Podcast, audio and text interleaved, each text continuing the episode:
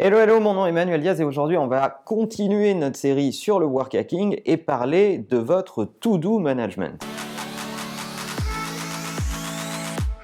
On est dans un monde de to-do, on est dans un monde de tâches où on est souvent interrompu, on croise des gens et derrière ces conversations, il y a des actions à mener, d'où la nécessité d'avoir une bonne méthodologie de to-do management et un bon outil de, type to-do manager. Mais simplement, il y a une différence entre avoir noté ces to-do, les avoir organisés et les faire et les exécuter. C'est très bien d'être très bien organisé, d'avoir un to-do manager parfaitement bien tenu, mais exécuter, délivrer et avoir fait, c'est autre chose. Alors je vous avais parlé dans un épisode précédent, cet hiver je crois, de mes outils de performance, de mes outils de productivité et mes outils préférés pour vous organiser et être le mieux organisé mais voilà, je me rends compte que je ne vous ai pas parlé de mon outil préféré, de mon outil ultime, pour faire en sorte que vos to-do soient exécutés et soient le mieux exécutés avec le plus de fiabilité possible.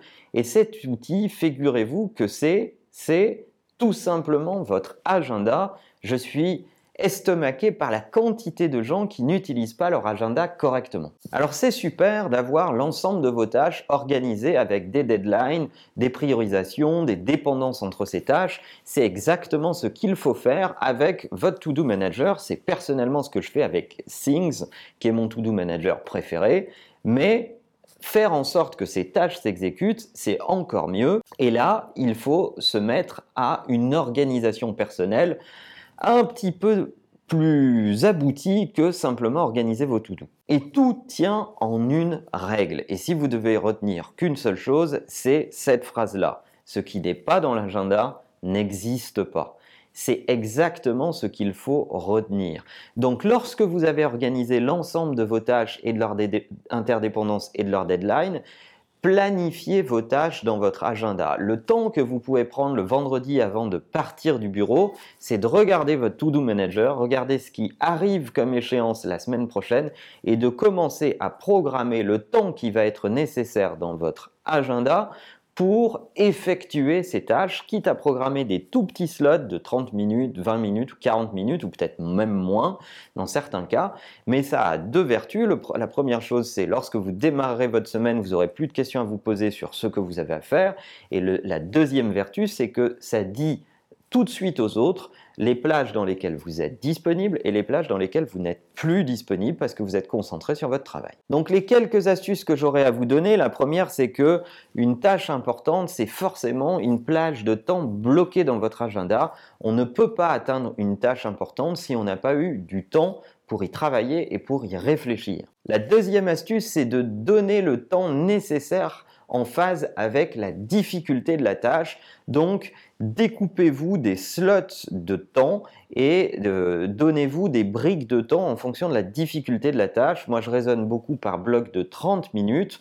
Donc, lorsque vous avez une tâche très complexe, peut-être vous vous donnez trois blocs, alors que lorsque vous avez une tâche moyennement complexe, vous allez vous donner un bloc. Le troisième élément, c'est n'ayez pas peur de refuser des meetings. À un moment, le temps n'est pas extensible et ce qui est le plus dangereux dans l'organisation personnelle, c'est se faire de fausses promesses.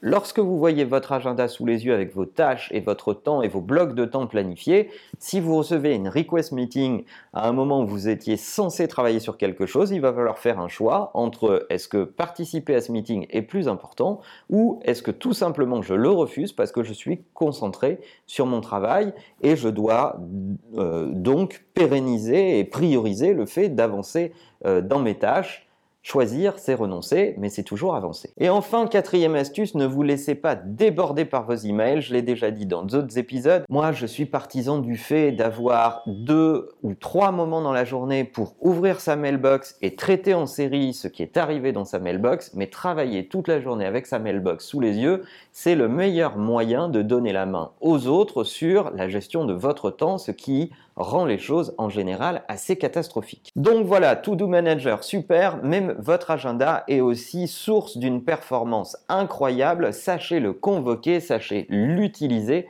et c'est en maîtrisant votre temps que vous deviendrez de plus en plus efficace. Je serais curieux de lire toutes vos astuces à ce sujet dans les commentaires. Si vous utilisez votre agenda ou votre To-Do Manager d'une certaine façon, n'hésitez pas à partager vos meilleures astuces avec la communauté. En attendant, n'oubliez pas que la meilleure façon de marcher, c'est de vous abonner. À bientôt.